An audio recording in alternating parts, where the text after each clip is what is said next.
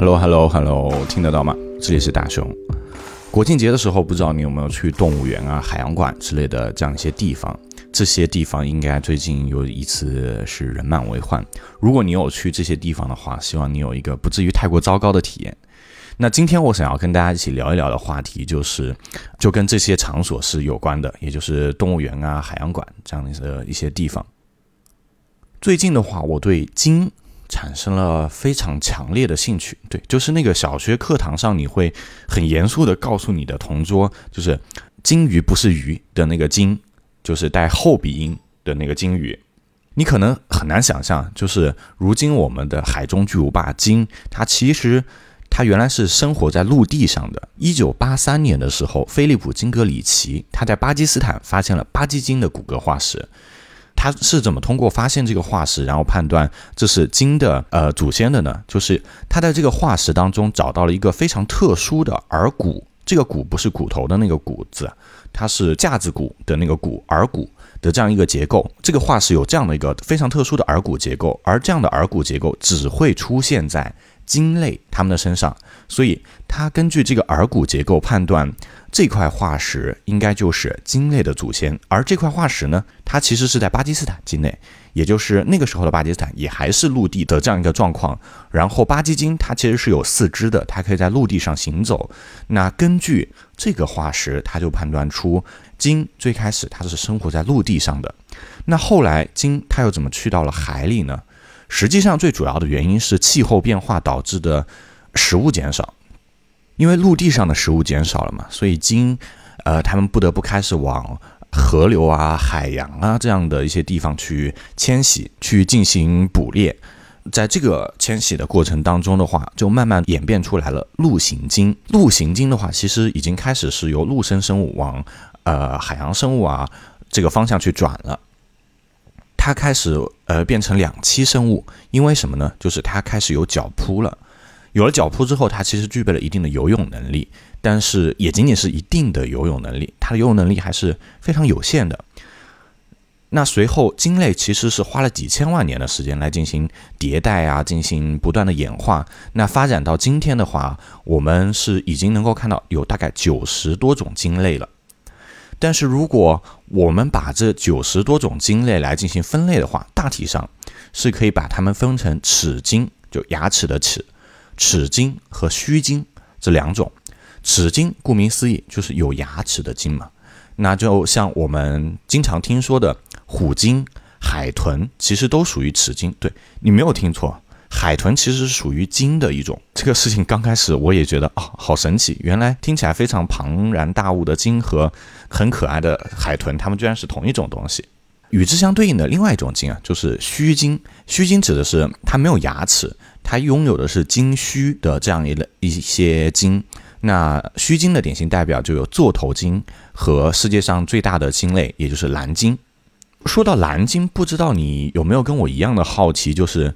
蓝鲸它到底是怎么长成世界上最大的动物的呢？首先，我想要来说清楚的一个概念啊，就是你知不知道蓝鲸它到底有多大呢？我觉得很多人其实是没有一个清晰的概念的，就可能我们小的时候接触蓝鲸这个概念的时候，要知道它很大，有三十米，但是三十米是一个什么样的概念呢？好像不太清晰。就这么说吧，一个篮球场，想必大家都是有印象的。一个篮球场它有多大？一个篮球场它的长度是二十八米。那如果我把我的法拉利和一个篮球场首尾相连，它的长度大概是三十三米。目前有记载的数据呢，蓝鲸它大概身长可以达到三十三点六米。当然，就是三十三点六米这个数据，它的真实性，有些人他是存在质疑的。不过，实验室记载的可靠数据也基本上是达到了二十九点九米的这样一个长度。这是什么概念？就一个篮球场，它的长度是二十八米。那如果我把我的法拉利和一个篮球场首尾相连，依然是没有存疑的那头鲸那么长的。但这里的如果主要是。指的是，如果我有一台法拉利，OK，我们说回蓝鲸，它为什么成为了最大的动物？其实原因啊有两个，一个是生存环境，还有一个是饮食方式。首先，我们要建立的一个认知就是，其实地心引力它的存在是在限制生物的体积的。那譬如说，呃，我们陆地上大象为举例，因为大象的体积它非常的大嘛。呃，尤其是像非洲象这样的一些品种，就导致它们需要非常粗壮的腿来支撑它们的身体。那即便是大象的话，其实它的腿的粗度啊。也是会有一定的限制的，因为你的腿越是粗壮的话，你移动起来就会更加的艰难嘛。所以大象它们需要在支撑起自己的体重和保持一定的移动能力两个点之间来寻找一个平衡。这个平衡其实最终就限制了大象它能够长到多大，因为大象它不可能变成一个球，对吧？由于生长在海里。嗯，我们的鲸类它其实它有浮力来抵消它的地心引力，所以蓝鲸它的体积就失去了这样的一个限制，它们就可以很放肆的长到一个更大的体积。通过浮力去解除地心引力的限制，这一点其实在大多数的海洋生物上我们都能看到。这也是为什么就是海洋生物它们普遍比陆地生物要更大的一个原因。除了这个解除了地心引力的这个封印之外的话，蓝鲸它的饮食方式其实也是它为什么能够这么大的一个主要原因。想必大家都知道，就蓝鲸它的主要食物其实是磷虾。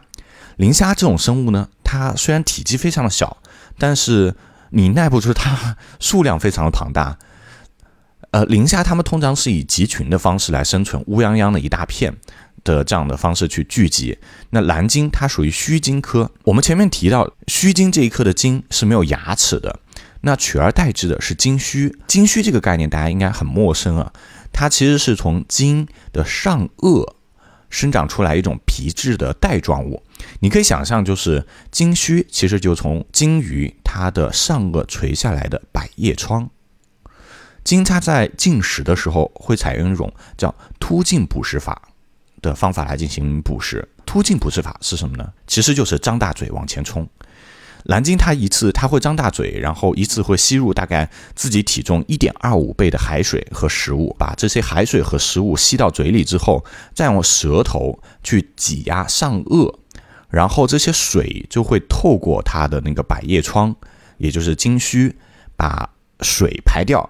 而磷虾等等这样的一些食物就会被筛子一样。通过鲸须把它筛下，然后留下来，然后它通过这样的方式，蓝鲸大概每天可以吃掉五千公斤左右的磷虾。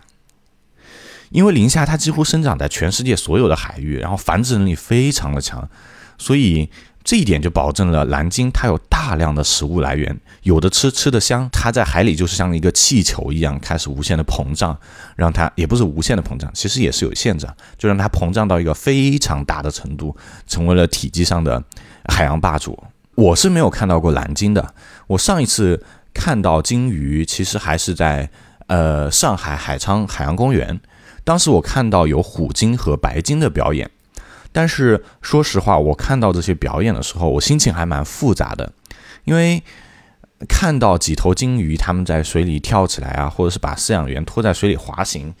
又或者是整个身体冲上训练台，然后用尾巴来拍水，把这个水洒向观众。看表演的人又会因为这件事情而感到非常巨大的兴奋和期待。老实讲，我我不太能从这样的表演当中获得和别人就感同身受的那种。呃，那种兴奋啊、高兴啊、期待，我不太能获得这种感觉。反而是我在看表演的时候，我一直在想，这些鲸鱼它是怎么学会这些技巧下的？因为自然状态下，这些表演的动物它不需要掌握这些技能啊。那他们为了掌握这些技能，他们到底付出了些什么呢？相较于他们原本生活的非常辽阔的大海，他们生存在这样的水池里面，他们感到他们会有强烈的束缚感吗？其实我看表演的过程当中，一直是被这些问题所困扰。当然，有这样的想法的人，世界上有很多很多，就包括可能此刻正在听播客的你，应该也会对动物表演这件事情产生一些自己的看法。那，嗯，有很多的人，他们其实是非常抵制动物表演的。如果我们具体到鲸鱼的来抵制鲸鱼的动物表演的话，我们不得不提的一个名字是叫洛丽塔。洛丽塔它是居住在呃美国就佛罗里达州迈阿密海洋馆的一头雌性虎鲸，它从一九七零年开始生活在迈阿密海洋馆，然后从那个时候开始，它几乎每天两场的进行动物表演，一直持续至今。洛丽塔被人类捕获的时间其实要追溯到一九七零年的八月八号，她被捕获的地点是在美国西北部的华盛顿州宾州海湾。被捕获的时候，洛丽塔的年纪大概是四到六岁，还是一个非常小的年纪。但是，嗯，捕获到一条这个年纪的虎鲸，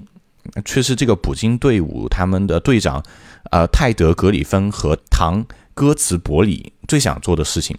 因为什么呢？就是成年虎鲸啊，它几乎是无法没有办法被驯服的，而且由于成年虎鲸它的体积已经比较大了，不方便运输，所以他们捕捞幼鲸的主要目的，因为是要送到像海洋馆这样的地方去做表演，所以如果能够捕获到两到五岁这个年纪的呃鲸鱼来讲，对他们是最理想的事情。他们这一次的捕捞的话，最后也是确实是捕捞了十几头这个年纪的。鲸鱼去进行一些售卖，那他们是怎么进行捕捞的呢？因为虎鲸它的视觉系统其实非常的不发达，鲸的话它主要也是通过呃声音这这样一个系统来通过它的听觉系统。鲸类它的视觉其实还挺不发达的，它们主要是通过它们的听觉系统来在水下来进行定位啊、导航啊。捕鲸队伍他们通过直升机发现了洛丽塔的这个家族之后，就开始用水下炸弹制造出巨大的噪音来干扰他们的听觉系统，然后他们就开着快艇开始追逐洛丽塔的家族，最后把他们围到一个一个海湾里面，然后用渔网再将他们围困起来进行捕捞。在这一次的捕捞的过程当中的话，有四名幼年虎鲸，他们由于恐惧而窒息身亡。而洛丽塔的母亲的话，也由于绝望，她关闭自己的气孔自杀掉了。就根据当地居民反映，那一天的场面非常的惨烈。他们听到鲸鱼就在非常痛苦的哭嚎。当地居民有一些小朋友，他们就问他们的妈妈，就说：“Why are they crying？” And I remember one day I stopped over there right close to them with my children that were very small at the time. And they kept saying, Why are they crying? They're crying. It just broke your heart, everybody that saw them. And you kept wanting them to let them go. What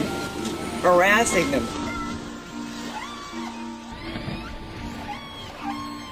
今天我们一直都在说洛丽塔这个名字嘛，但其实洛丽塔她的名字最开始并不叫洛丽塔，嗯，或者说他其实也不需要一个人类名字，对吧？但是他第一个获得的人类的名字，人类赋予他的名字其实是叫 Tokitai，这是一个罗马拼音，我不知道我的发音准不准确。它的拼写是 T O K I T A E，所以 Tokitai，呃，这个发音不知道准不准确。这个名字是来自于迈阿密海洋馆的兽医杰西·怀特。他当时是在华盛顿的一个复古商店的一个雕塑上看到这个名字，他觉得很棒，然后他就给了这头虎鲸这个名字。但是当这头虎鲸它被运送到迈阿密海洋馆的时候，当时迈阿密海洋馆的老板觉得觉得啊，这个名字太过于 Seattle 了，我不想要我的游客们知道洛丽塔她是来自于 Seattle，她想要她想要一个更加呃佛罗里达一点的名字，于是她就给街头虎鲸重新取名为洛丽塔。洛丽塔她抵达佛罗里达的时候，其实有另外一头虎鲸在等待着她。Hugo。Hugo 比洛丽塔其实早两年来到迈阿密海洋馆。虎鲸的话，它们通常是群居的动物，它们非常喜欢跟自己的家人待在一起。最开始的两年的话，Hugo 其实它是度过了非常孤独的两年。洛丽塔来到迈阿密海洋馆并加入 Hugo 的饲养池之后，这两只虎鲸它们非常快速的熟络起来，甚至是展开了热恋。那他们的热恋到热恋到什么程度呢？就是有一次在表演的时候，他们开始，他们突然开始交配了起来，所以就导致整个表演不得不中断掉。就这样的爱情的话，一直持续了十年，直到一九八零年的时候，Hugo 因为实在忍受不了，就是他们逼仄的生存环境和他自己的一些糟糕的精神状况，然后他就有一天晚上持续的用头去撞撞墙。最后就导致他的脑动脉破裂，就死亡掉了。也就是从那个时候开始，洛丽塔开始了她孤独的一生。除了孤独之外的话，今天的洛丽塔她面临的另外一个巨大的问题就是她的生存空间真的太小了。她居住的那个虎鲸池是世界上最小的虎鲸池。洛丽塔她自己的身体的长度是有六点三米，但是她居住的那个水池啊，最深的地方也就只有六米，然后较浅的地方其实只有三点六米的这样一个深度。然后即便是这样的情况的话，它的水池的水有时候还会被放掉一半，导致可能最深的地方仅仅只有三点三米。所以，对于六米最，即便是最深的时候，呃，洛丽塔它也不能下潜，因为它的身体它有六点三米的长度，它几乎不太能够完成比较深的下潜，只能上浮下浮一点点，这样像一个浮标一样。刚刚我们讲了它的深度。然后它整个的面积是个什么样的情况呢？这个水池它其实长得会比较像一个碗，然后它最宽的地方大概有二十四米，在最宽二十四米椭圆的这样一个池子中间的话，它有一个训练台，这个池子的边缘到这个训练台的距离大概只有十一米不到，而洛丽塔身长六米，二十四米乘十一米，对于它而言，大概就只是它这一辈子都泡在了一个浴缸里。的感觉，它这样的生存环境其实是严重违反了美国农业部它的美国农业部它有一个下属部门叫动植物卫生检验局，动植物检验局它的全称是叫 Animal and Plant Health Inspection Service，就 APHIS 的这样一个组织。那 APHIS 他们有制定和发布一个叫动物福利法案。也就是 Animal Welfare Act and Animal Welfare Regulations，也就是如果你要对这个有一点了解的话，也就是我们经常称为 AWA 的这样一个动物福利法案。在这个法案的呃第三部分第一百零四条的话，如果你要去饲养动物的话，对它的空间是做出了要求的。一般成年虎鲸它的尺寸会被定义为七点三二米。如果你要去养一个这个体积，的海洋生物的话，那你在水平方向上对你空间的要求的话，最小尺寸应该是四十八英尺，也就是十四点六三米。然后深度的话，就是因为养海生生物嘛，所以它会涉及到一个水的深度，呃，最小深度应该要达到三点六六米。洛丽塔水池我们前面提到嘛，就是它的那个。最短的地方就是那个边缘，那个池子的边缘到它中间那个岛台，其实只有十点五米左右的这样一个宽度。十点五米它是远远的小于十四点六三米，也就是四十八英尺尺寸限制的。所以说，迈阿密水族馆他们提供给洛丽塔的生存空间是严重违反了 AWA 的规定的。那这一点的话，也是那些去为洛丽塔争取福利、争取自由的人，他们据理力争的一个点。说，呃，迈阿密海洋馆，你因为违反了它的生存环境的要求，所以你应该要把洛丽塔去 free，要去解放。你这是在虐待动物，你你这是在虐待动物，所以我们现在要把它解放。去为洛丽塔争取福利、争取自由的这样一些组织的话，有包括像 Orca Network 虎鲸网络、PETA 也就是呃善待种善待动物组织、People for the Ethic Treatment of Animals ALDF 也就是动物法律辩护基金 Animal Legal Defense Fund 呃等等等等这样的一些组织，他们最主要的主张是说，呃，洛丽塔她已经其实年龄已经蛮高了。呃，所以我们不如让洛丽塔，她就退回退休吧，回到她的家乡华盛顿州的海湾去，让她能够跟她的家族去团聚。然后为此的话，他们也制定了就非常详细的退休计划。计划的内容包括就如何去把洛丽塔从佛罗里达运输到华盛顿州。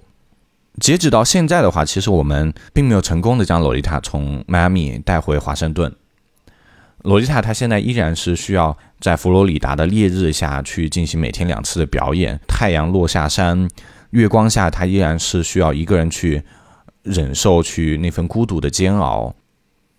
但是世界上依然有很多的人，他们在关心着洛丽塔，依然在为洛丽塔她的自由、为她的健康而去斗争。我做这期节目的时候，其实产生过一个疑问，就是我们对于动物保护它的边界到底在哪里啊？譬如说。我今天反对动物表演，那是不是从今天开始的话，我也不应该去吃肉了呢？我就应该去变成一个素食主义者？因为你看，我去看动物表演和杀死，然后去吃掉一只动物的话，本质上是没有明显的区别的，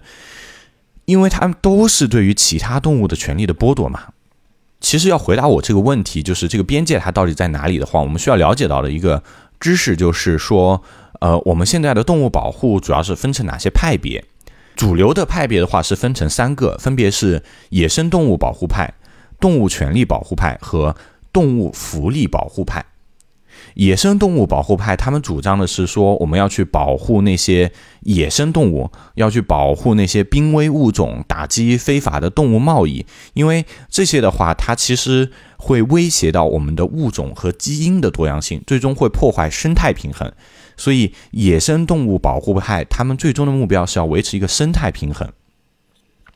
而动物权利保护派的话，他们会更加激进一点。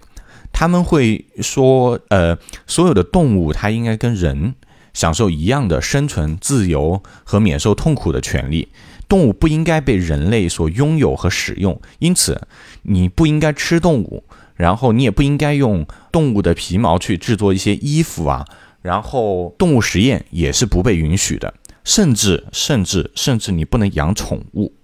因为。宠物如果被你饲养的话，等于说你拥有了这个动物，你们的地位就不平等了。所以，动物权利保护派他们非常激进。然后稍微温和一点的是动物福利保护派，他们会觉得就是说，其实动物啊，它也并不具备跟人一样的对等地位。但是我们基于人类的道德，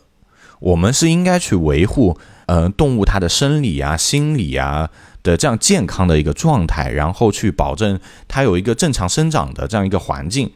那即便是为了说我们要去呃食用啊，或者是把它们作为一个工具啊，或者是作为研究，我们有这样的一些需求的时候，也尽量要去保证的一件事情就是。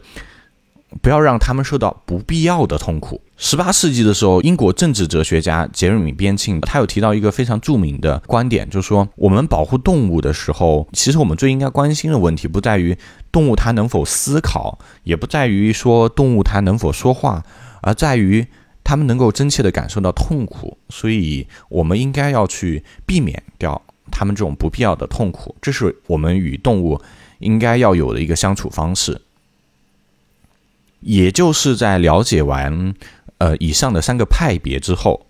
我觉得我的那个问题是能够得到一定程度上的解答的。对于大多数而人而言的话，其实我们能够做到动物福利保护派的主张，不去为其他的动物带来不必要的痛苦，我觉得已经是很了不起的事情了。所以，我们不是不能吃肉啊，生存嘛，永远它都是第一主张。我觉得我们也不要把人类想得太高尚了。就你看到一头狮子。他去捕猎一头羚羊，你会觉得他不道德吗？其实你不会，对吧？这头狮子你知道的，它只是在满足自己的生存需求。所以，我们也是动物，我们跟狮子又有什么区别呢？我们当然可以为了满足自己的生存需求，去捕食其他的动物。我觉得这没有什么不道德。但是我们在以其他的动物作为我们的食物，或者是说要去做研究的时候，有一点我觉得是要坚持的原则就是。不去增加其不必要的痛苦。比如说，下一次我们想一想，我们真的需要为了满足自己的好奇心而去吃某些野生动物吗？因为你如果去吃它的话，就增加了它失去生命的痛苦嘛。这件事情它是有必要的吗？你想一想这个问题。那同样的，我们真的需要看到一只大象它独角站在一个凳子上吗？这件事情它到底满足了我们什么样的？一个必要的需求呢，而且就是为了满足这样的莫须有的需求，我们可能增加的是这只这只大象它遭受无数次的暴力、无数次的饥饿的这样的痛苦。观看动物表演，对于我个人而言的话，我觉我会觉得它是一个收益非常低，但是却会给其他动物带来非常巨大的且非必要的痛苦的事情。甚至我想说，其实这是一件看起来非常愚蠢的事情。比如说，我们拿猴子骑自行车这样的一个非常典型的马戏团表演而言，对于一只猴子而言，学会骑自行车这件事情对于它最大的好处是什么呢？我觉得其实就是不用挨打，能和能吃得上香蕉，这就是它最大的好处啊。所以猴子它应该都会感到很疑惑，就为什么会有一群人他们带着自己旁边那个长得像猴子一样的东西来看我骑自行车啊？如果你们人类想要教会这群小猴子骑自行车，那麻烦你自己回家买个自行车好不好？然后如果你想要看猴子的话，那请你去山上好不好？不是来马戏团，然后抓一只猴子给你们表演骑自行车好不好？这件事情你们是不是偷懒的有点过分了？搞得骑自行车，如果我骑不好，我还要挨打，我还要挨饿。搞动物表演，就人啊人，这件事情你做的真的不是人。OK，说回我自己，我觉得我以后我是不会去看动物表演。就即便是以后如果我有了小孩子，我觉得我也不太会带他去看动物表演。原因很简单，我们很多时候道德问题啊，我觉得最终还是要回到一个经济问题上来。我这边是没有去找到最新的数据，只有一个非常老的数据。一九七零年的时候，迈阿密海洋馆他花了两万美金就把洛丽塔买下来。那截止到两千零三年的时候，洛丽塔共计完成了大概两万三千场表演。然后这些表演的话，为海洋馆带来的收入是一亿六千万美金，说起来还蛮讽刺的。我觉得，与其让我们去相信我们最终会因为道德的原因而去关停掉动物表演，不如相信一下这些动物园、海洋馆、马戏团，他们会因为赚不到钱而去终止动物表演。所以，面对动物表演，我们普通人能能做什么？答案很简单，不看就够了。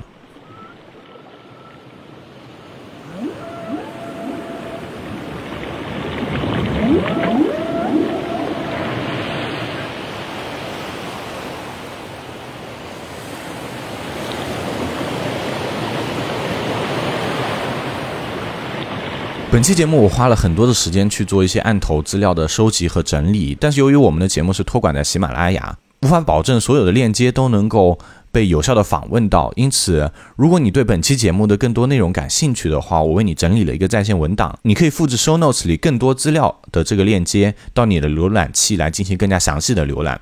那这些内容的话，包括了鲸鱼的进化史的一些知识，还有像一些网站，比如说 Save Lolita。这个它的官方网站，还有关于 Lolita 的一个纪录片的在线观看的这样一个地址，还有包括像那个 AWA 法法案它的一个原文等等等等这样的一些链接。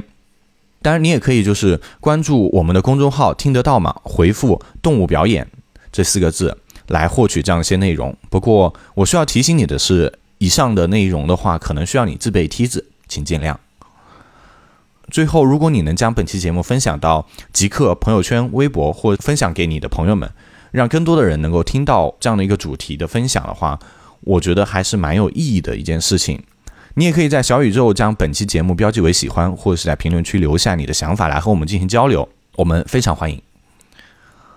那本期节目就是这样，我们下期再见，拜拜。